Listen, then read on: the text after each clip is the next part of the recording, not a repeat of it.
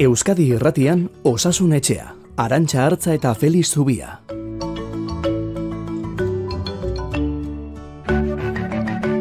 Egun onden hoi. Errusiar mendiarekin konparatu izan dugu sarri pandemia eta gaur ere irudi horrek balioko liguke. Alarma egoera amaitu eta aste betera, baditugu datuak Errusiar mendiaren oinetan terreno lauan gabiltzala irudikatzeko. Txertatuta dauden estatu batuarrak musukorik gabe egon daitezke baita toki itxietan ere, lanera erosketak egitera edota kafe bat hartzera joan daitezke musukorik barik. Gizon honek esan digun neurria babesten duela normaltasunera itzuli nahi duelako. Oraindik ere musukoak derrigorrak izango dira ospitaleetan, aireportuetan eta garraio publikoan, baina gaixotasunen kontrolerako zentroak esan du orokorrean pandemia aurreko bizitzara itzuli daitezkela immunizatuta dauden herritarrak. Astelenetik aurrera berriz askeago izango dira egoitzetan bizi diren Euskal Autonomia Erkidegoko adinekoak orain arte gutxien ez astean hiru paseo emateko aukera izan dute egoiarrek, baina astelenetik aurrera egunero irten al izango dira eta astean gutxienez hiru bisita bermatuta izango dituzte. Eta txertaketari bultzada emateko Pfizer etxeko 13 milioi txerto jasoko ditu Espainiako gobernuak ekainean, alegia astero 2 milioi 700 mila txerto. Entzun Pedro Sánchez gobernu presidentea yo diría un salto de gigante en la llegada de vacunas. España va a recibir... Txertaketaren erritmo honean itxaropena jarrita, ekonomia suspertzen astea espero du Sánchezek eta horretarako turismoa izango da gakoetako bat, turismo segurua. Baina badakizu zer gertatzen den Errusiar mendian, ezta? Ere mulauean zabiltzanean, badakizu gero etorlitekela malda handia. Gora alabera, baina arriskua hor dagoela. Txertaketa abia da hartzen, Nafarroan uste baino lehenago, ekainaren erditik aurrera berrogei eta berrogeita bederatzi urte artekoen txertaketa hasiko dutelakoan daude, adal alaxia dirazi du Maria Txibiteren gobernuak, Euskal Autonomia Erkidegoan ospitaletako presioa jeistearekin inigo urkulu lehendakariak iragarri du, osakidetzan, ondoren egunetan irikiko dituztela berriz ere, orain bizpairu aste itxitako kirofanoak eta ekingo dietela berriz ere ebakuntzak egiteari. Kontatzen ari garen bezala positibotasun tasa euneko lauko maseian dago Euskal Autonomia Erkidegoan, munduko osasun erakundeak pandemia kontrolpean izateko ezartzen duen euneko bostetik behera, gutxi bada ere, eta Nafarroan euneko irukoma irukoa da. Aspaldiko apalenetakoak dira pandemiari dagozkion datuak, ospitaleratzeak kenduta. Ze astean zehar horrek ere beheranzko joera izan du, baina ostegunetik ostiralera irurogeita sei lagun eraman dituzte ospitalera Euskal Ego Euskal Herrian, eta horrek gezia berriz ere goran zipini du. Ziuetan, poliki, oso poliki, baina berantz gaixoen kopurua osasun zailak emandako datuen arabera.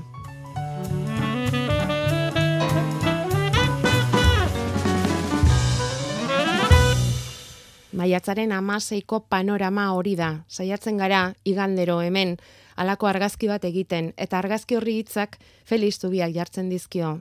Donostia ospitaleko uzin, zerbitzu buru, eta guardia bukatuta, etorri da gaur, osasun etxera. Felix, egunon? Egunon. Zer modu joan zaizue, hogeita laborduko guardia aldia?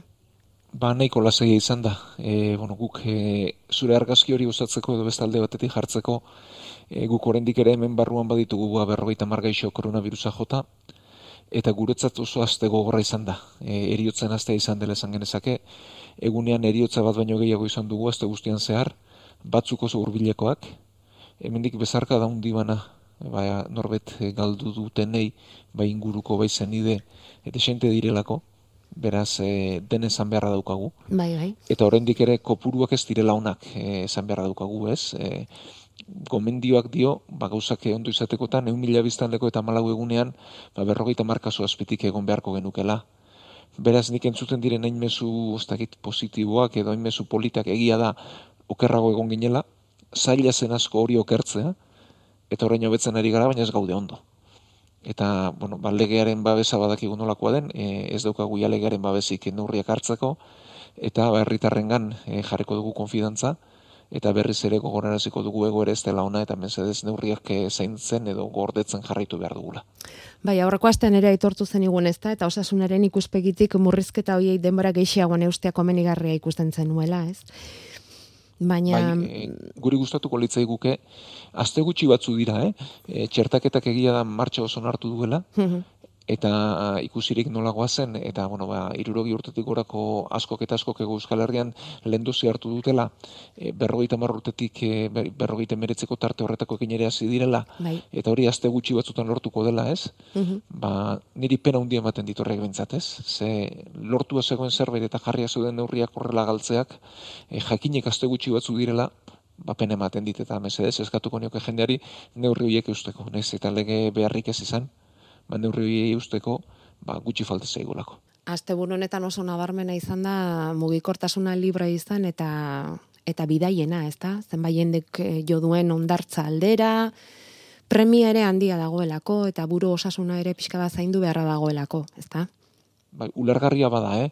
Baina nik esango nukena da, aste gutxi batzu direla, eta mesedez, batez ere, barrualdetan egiten diren bileretan, elkar bizitza unitateak ez biltzeko eta alako lagunen gana joan behar baldin badugu kanpoan egoteko. Eta zenideak ikustera joan behar baldin badugu aldela kanpoan egoteko, etxetan ez biltzeko, ez e, toki itxietan, aireztapen gutxiko tokitan ez biltzeko favorez.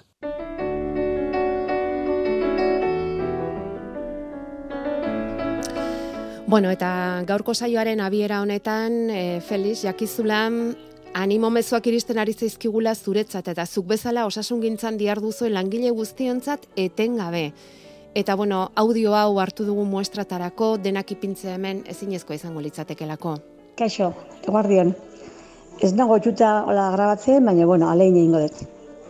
Gema, gema naiz, e, erranikoa, eta nire esperientzia nahi dut kontatu. E, igandera noski, haitzen dugu zendagilea, zuatela, bueno, bueno, ez da esplikatzik anolako zeaten eta ni COVID-ekin naiz, COVID positibokin, geizki, ingresatuta, eta pneumonia bilateralakin, noski, eta egile esan, bueno, bueno, jendia dagona lanian, ez to esateikan, ez to esplikatzeikan, ze malandagaten, nola atenditzen duten, ze goxotasunakin oso errez dabil, Ez da usango gaina gaztia bakarrik. Jende helduare bai, eta usango dana gaztiena kontra, eh? Ez, ez, ez, ez. Hemen jende helduak ere zer egina undila daka. Eta uste gendun, honekin zerbait ikasiko gendukela, ikasiko gendula, baina uste ez deule zerbait ikasi. Eta gero, bakunak behan du, bakunak falta, nik uste oso gaizki gaudela Euskal Herrin, oso gaizki, eta hau lotxagarrek ere gara. Nik ez tekit politikoak noa beira dauden. Eskarrik asko egiten ezun lanan gatekan, eskarrik asko egiten ezun programan gatekan. Hori zuretzatzen, Felix. Bueno, eta nontzat, eh, taldearen zat izango zen oski, bai ospitalekoa eta bai erratzaiokoa ez, e, hau talde lan ondi bada, e, jasotzen ditugu golarrelako mezuak, beste bidetatik ere, eta benetan ba, estimatzen ditugu bai. Gero badauzkagu kritika eta aserretonukoak ere, eh? E, batek dio, eduki dugun eta daukagun positibo tasa, gure politikariek gabonetan, zubian, aste santuan hartutako neurrien ondorioa dira. Orduan elkartu eta mugitu al izan ginen, osasun adituen iritziaren kontra. Dena den, zalantzan dia daukat, jaiegun hoietan neurri zorrotzagoak hartu izan baziren ere egoera hobea izango genuenik. Gizarte konpromisoa oso oso txikia izan da eta, negargarria. Eta azkeneko bat, Egia esan, dio, neurri murriztaileak kendu izanak lasaitu egin hau, etzait bidezko iruditu, oinarrezko eskubideak nola kendu dizkiguten, neurriak ulertezinak izan dira askotan, baina Felixen hitzak ere atxakabetu naute. Animo Felix, izugarrezko lana egiten ari zarete eta. Nire ustez, dugun osakidetza sistema oso oso ona da, eta txertaketakin egin behar dugu aurrera. Esango nuke estatu mailan dauden sistemen artean onena gurea dela, baina orain txertaketan azkena gabiltzala entzuten dugu hori nola liteke ni neurriak errespetatzen jarraitzeko asmotan nago, ez dago debeku beharrik egin behar eztena ez egiteko, eta politikariei baita gizarteari ere pedagogia egiteko eta pedagogia gehiago egiteko eskatuko nieke. Eskerrik asko Felix eta aurrera. Bueno, txertaketari dagokionez esan behar dugu, Euskadin biztanleriaren amalauko masei dagoela jadanik immunizatua, euneko hogeita masek jaso duia lehen dosia, milioia eta eun mila txerto ipini dituzte, Nafarroan eun da bost mila lagunek ja bi dosiak hartu dituzte. Eta Frantzian hogei milioi biztanlek hartu du lehen dosia Emmanuel Macron presidenteak sare sozialetan iragarri duenez. Orduan, txertaketa aurrera badoa, eta gero, ikusi dugu gaurko prentxan, Feliz, orain egin dutela mm, zeroprabalentziaren azterketa bat, eta horra gertzen da, gaitza pasa duten eta immunitatea garatu dutenen kopurua kontutan hartuta, ego euskal herrian amarretik bik virusarekin kontaktua izango zuketela, eta horren ondorioz, garatutako immunitateari esker, eta txertatutakoa kontutan izan da, euneko hogei batek izango lukela jadanik babesa virusaren aurrean oso datu baikorra da? Mm, bueno, euneko hogeia gutxi da. Oda, e, emaitza ona da, txertaketari kostazitzaio, baina egia da azken azteetan e, abella hundi hartu duela eta hori ba, badatorrela, eta gaitza pasatakoak ba asko dira, hau da, e, pentsatzea marretik bik edo gaitza pasaduela asko da, baina immunitatea talde immunitatea euneko irurogeita marrean dago, ez, amarretik zazpire iristea lortu behar dugu. E, beraz, e, lehen pausoa bada, transmisioa pixka bat etengo du, baina oraindik ere ez badiote aste batzu behar ditugu eta aste gutxi batzutan asko igerriko da. Eta ez da izugarrizko datua nez eta dirazten duen benetan gaitzak ze edapen izan duen, ez? Hori bai. Eta txertaketa egiten ari garela ere, ba bai egia da. Baina oraindik ere mm, berriz e, diot eta errepikatzeko beldurrez, baina nik uste mezua garbia behar duela, e, oraindik ere aste batzu falta zizkigu eta aguantatu dezagun aste gutxi hauetan.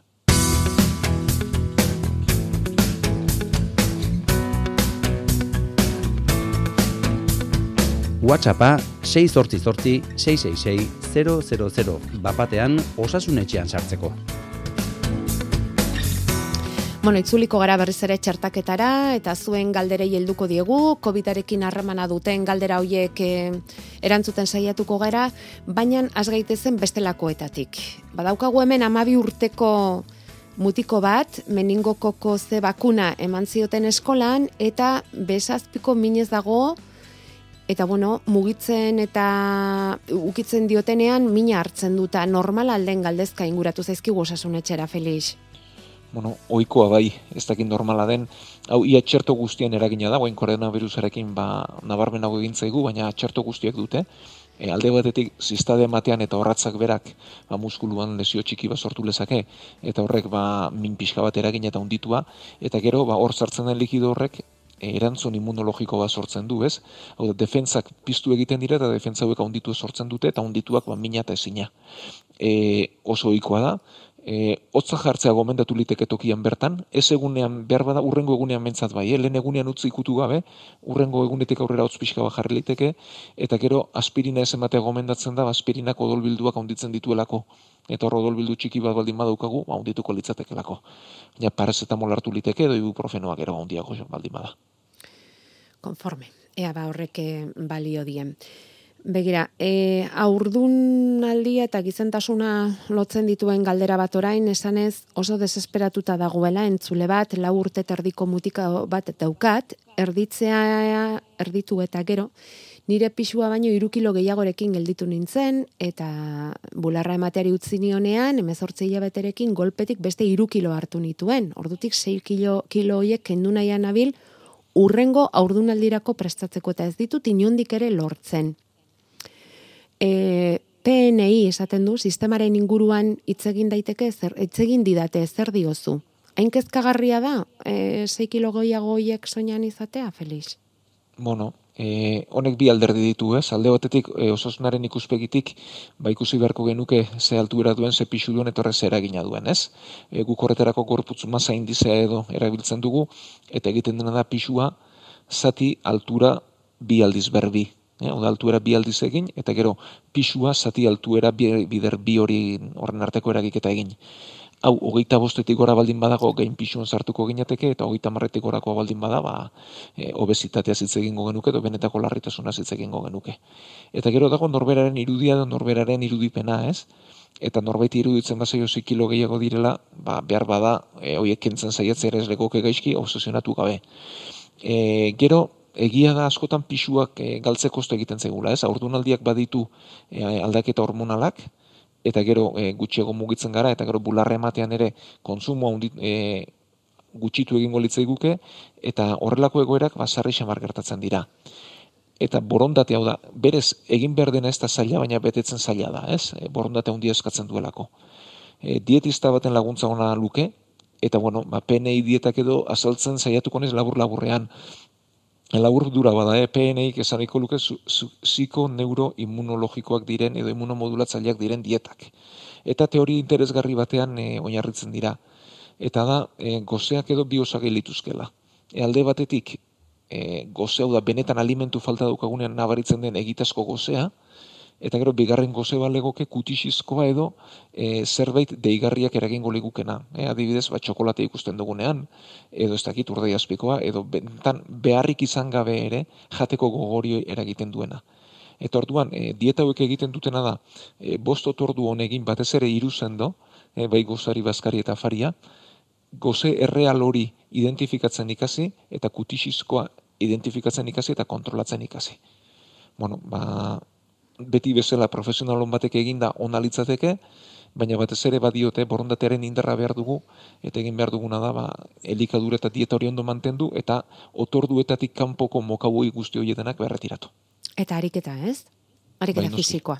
Ez? Ariketa fisikoa osatuta, mhm. alde batetik kontsumo hobetuko digu, egun dituko digulako, eta beste alde batetik ongi izateari ere beste mesede batzuk egingo dizkiolako. PNI orduan, ez? Vale. Bueno, bai, pixka ba laguntzen diogun, eh? E, kilo botatzen, eta alegin horretan, ez da garaitxarra orain horretan pentsatzen jartzeko, Feliz. Ez dago garaitxi horretan. hori ere egia da, baina bakizu da horri garaian, eta udaran pentsatzen jartzen garean beti. Eta arropa pixka bat kendu behar denean beti eh, behiratzen diogu horri. Bueno, guazen, e, irurogeita urteko emakume honen kasua aztertzera. E, dio azken aldian utxune moduko bat sentitzen duela urdailaren gainean. Utxune eta mm, alako azidez moduko bat. Jateko orduan jartzen zaio eta gauean ere bai. Urdaileko babesgarria bikoiztu dute eta bueno, botikak hartzen ari dira, famili medikuak eh, emanda, baina berdin jarraitzen dute. Gastroskopia bat ere egin diote eta polipo desente dituela, baina onak direla esan diote. Gero hernia deiato bat dugu, aspalditxotik, besikula perforatua operatu egin zuten hortatik, orain dela amabos bat urte, zer egin diezaiok, zer eragin diezaioke galdetzen dute, hortxe petxu azpitik urdailera doan bitarte horretan sentitzen duen utxune hori. Estomagoko polipoiek eragin dezakete, besikularekin zer ikusi izan dezake? Bueno, bamen bi osagai ditugu. E, polipoek ez dute horrelako sintomarik eh, sortzen eta beraz lasai egon dadila, ze normalen ez dute sintomarik eragiten. Eta bi min arraruek bi sorburu izan ditzakete edo errefluxua da, edo errefluxua da urdailan dagoen azidoa estegorrira etortzen denean, eh, esofagora etortzen denean. Eta horretarako ba iatuko herniak edo sortuko luke. E, hor harritzekoa dena da e, gastroskopia egin diotenean edo hernia hori ikusi diotenean, ba ikusiko litzatekeela ala balitz, ez? E, mukosa erre egiten da, eta erredur hori ikusi egiten da, ez? Beraz, e, erredurarik espaldin badago eta hernia hori, bueno, e, iatoko hernia esaten diogu urdaila pixka gora etortzen denean, eta horrek errefluxua erreztuko luke batzuetan, enez, eta askotan, ba, iatoko herniak sintomarik ez eman. Baina hori ditzateke sorburu bat, eta e, hori balitz eta ohikoena hori izaten da, baina e, azidoaren kontrako botikak eh, haunditut ez bada hobetu, beste zorburu batean pentsatu beharko genuke. Eta bigarren alitzateke bezikula euskeraz behazon xiskua. Hor, harriak daudela dio, eta harri hauek askotan sintomak sortzen dituzte edo sintoma arraroak otorduen ondoren. E, klar, alabalitz, bi egin beharko genituzke, lehenik eta bain koipe gutxiagorekin jan, e, behazon xisku horrein lanak entzeko, eta horrekin hobetzen ez baldin balu, erremedioa behazon xiskua kentzen litzateke, ebakuntza bat egitea litzateke, ez? E, beraz, e, nik lehenik eta ben gomendatuko niokena da e, koipe gutxiegorekin jateko, eta horrekin hobetzen espaldin bada, ba berriz ere digestiboko konsultan begiratzeko, ze e, azken erremedioa ebakuntza balitzateke. Ados. Eta hori esan da, pasako gara erpeskasuetara, bi dauzkagu, aste honetan, Feliz, biak daude minak puskatzen, bat iliagak atera zaizkiola eta inguratu zaizkigu zaigu gure, gure gana, gorputzan jagak dituela esanez eta herpesa diagnostikatu diotela, eta besteak dio herpes tosterra daukala, eta minez dagoela, eta eta zer egin dezaken? Bueno, e, behar da gure entzule fineneko goratuko dute, e, herpes tosterra, bueno, bi herpes daude, herpes simplea edo betikoa, eta gero herpes tosterra, herpes tosterra barizelak eragina da, bueno, biak lehenguzuak dira, eh? eta herpes tosterra barizelak eragiten du, aurtzaroan pasatzen da gaitza, virusa lokartuta gelditzen da, eta pizten denean, ba, nervio baten ibilbidean pizten da. Eta orduan, bide horretan, mina azalduko zeigu, eta babak edo onpuluak azalduko zeizkigu ez, e, gero zauritu litezkenak. Orduan, lehen egunetan harrapatu ezkero, ba, bada virus hori berriz ere bere txokora bueltatzeko botika, e, badira virusaren kontrako botikak, eta horrekin neiko espaldin bada, bueno, ba, minaren zat, e, badaude alde batetik ba, betiko analgesikoak, baina gero mina handia baldin bada, eta entzulen kasuak badirudi ba, alakoak direla, badira botika berezi batzuk ere, min, guk hori min neuropatiko esaten diogu, ez? Nervioaren min hori arintzen dutenak. Botika berezi hauek hartu behar izaten dira, eta gero ba pazientzia pixka bat ze askotan e, asteetan edo luzatu liteke min edo ezintasun hori. Beraz, e, botik hauetako bat hartzeko edo gomendatuko genioke, noski beti ba, familia medikoren bitartez.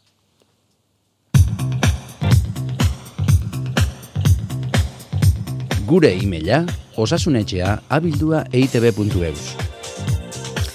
Eta azken aldi honetan hor ari gara jasotzen mm, ba, jende askoren galderak, e, irurogei urtez beherako askoren galderak, AstraZenecaren lendabiziko txerto hartu eta bigarren dosiaren zain daudenen galderak. Milaka lagun dira eta esaten dugun bezala. Ikertzen ari dira, bigarren dosia berriz AstraZenecaren izan ala ez, horrek ze ondori ekarriko lituzkeen, nahasteak albo ondorioak, txertuak nahasteak albo ondorioak areagotzea lekarkela ere agertu da resuma batuan egindako ikerketa batean, zehaztu dizaiekegu batez ere entzule hauei, Felix, eta bueno, honen inguruan ba, ze berri dakartzazu? Bai, alde honetan azaldu dela, nola, e, bueno, e, oso medikuntzako gainera aldizkari on batean argitaratu dute, ba, e, nazten baldin badira AstraZenecaren txertu eta bigarren txerto bat, erreakzio gehiago sortzen direla batez ere txertaketa tokian edo ondo ezakau da. Erreakzio harinak handitu egiten direla. No, hau espero zen, eh? azkenean, e, bitxerto nazten baldin badira, Eh, lehen, lehenengo dozi horretan sortu ziren e, defentzek bigarrengoren kontra fuerteago egiten dute etxe ezberdinetekoak izan da baina, hau da, arrotzagoa dela pentsatzen dutelako. Beraz, erreakzioiek fuerteagoak izatea espero ziteken zerbait da eta ez darritzeko eta kezkatzeko zerbait. Orduan, egoera berean gaude, eta nik ez dituzte hor martxan dauden ikerketek neiko indarrik dutenik e, ikusteko benetan e, albondorioren bat baldin bada zer gertatuko den. Ba, zergatik, albondorio hauek oso oso bakanak direlako, ez? Pentsa trombozien datuak oso oso e, murritzak direla edo, da zenbat milioika pertsona txertatu behar izan diren trombozikasuak atzemateko, ez? Orduan, e, egin liteke ikerketa bat, baina zeireun mila pertsona zitze egiten ari ziren, eta ez dute neiko indar izango, albondorio arrarouek atzemateko baldin badira ere. Beraz, e, lehen bezala gaudela uste dut. E, nik berriz AstraZenecaren bigarren dozi bat emango nuke, lehenengorekin arazorik izan espaldin bada bentzat, baina e, beste txerto bat erabiltzeak ere, adibidez frantzian erabaki duten moduan, ez luke arrisku berezirik egingo, eta berdin berdin ere egin liteken zerbait da, nahizetan ere ustez, alperrikako neurria den. Bueno, Espainiako osasun publikoko batzordeak adirazi du aste azkenerako emango duela uzti honen gaineko erabakia eta, bueno, ba, honek ekarriko luke irurogei urtetik berako milaka lagunek bigarren dosia jasota izatea, eta horri ere, hori ere pausa handi litzateke ez, ezte irurogei urtetik berakoen kasuan kaso larrua, larriak asko jaitsiko dira, Felix. Bai, bueno, e, ikusi da koronavirusaren arriskurik handiena batez ere berrogeita marrutetik gorakoetan dela, ez? Kasu larri gehien hortxe biltzen direla, nahiz eta gazteagoak ere ikusten ditugun, eh? Eta beraz, bueno, baina batez ere txertaketak osatu egin behar dira ez erdizka uste ez da komeni. Ja. Eta, bueno, ba, nik berriz diotenik AstraZeneca erabiliko nuke, baina beste aukera ere mate egiten baldin bada ere, ba, ez da txarra izango. Eta urdunen kasuan, proposatu du bueno. Espainiako osasun zaila COVID-aren kontrako txertuaren estrategiaren ja zazpigarren eguneratzean, eh? RNA motako txertuak hartu beharko lituzketela urdun daudenek. Bakoitzari dagokion adintartearen eh, araberako txanda iristean. Bai, bueno, bazen kezka ez, zer gertatuko zen ordunaldietan eta ba, horrelako txertuak eman da. Bueno, txertuak bi taldetan banatzen dira badakite gure entzulek, ez? Alde batetik virusetetik eratorriak, hor daude AstraZeneca eta Janssen edo Johnson Johnsonen txertua, eta gero besteak dira RNA txertuak, ez? E, Pfizer eta Moderna dira famatunak, nez eta beste batzuk baba diren bidean, ez? Orduan, bigarrengo hauek, eh, RNA duten txertu hauek, e, ikusi da, eta badire esperientzia batzuk behintzat, ba ez dutela arrisku berezirik sortzen, eta e, on, hauek egiten dutena da RNA horrek bitartez proteinak sortarazi, virusaren proteinatxoak balira bezala eta defentzak piztu. Eta bueno, ba, erabilera egokia da, eta nik uste e, ez legokela bentsat e, aurdunaldian atzeratzeko motiborik ere horrelako txertuak erabilita.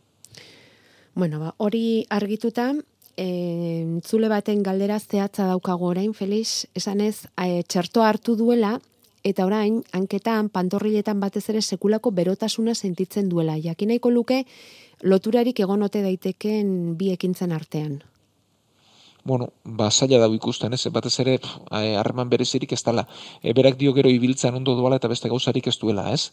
E, normalean, hankak handitzen direnen edo berotasuna sentitzen denean, berak dio oian dela eta egunez ez duela, eta ibiltzen ez dela, normalean, e, zirkulazio arazoren bat ilotu egoten da bena sisteman, ez?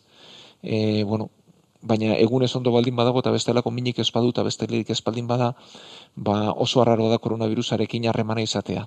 Bueno, gomendatuko geniokena da alde batetik ibiltzeko, eh, ibilera bera delako odolean eta zirkulazio horri lagunduko diona, eta gero beste alde batetik eta alabalitz, ba, larrua salean eh, ikusteko ea, ba, lehortasunik baduen edo beste zeinuren bat baduen. Eta berrogeita ama bost urteko emakume honi, zer esango zenioke? Zirkulazio txarra du, hipertentsio ere bai, pastilla hartzen ari da, eta trombosi beldurra dauka, txarto hartzera joaten denean. Bueno, e, hau, ni uste erantzun komun bezala edo bentzaten zule askoren galderari e, edo galdera askori erantzuteko moduan.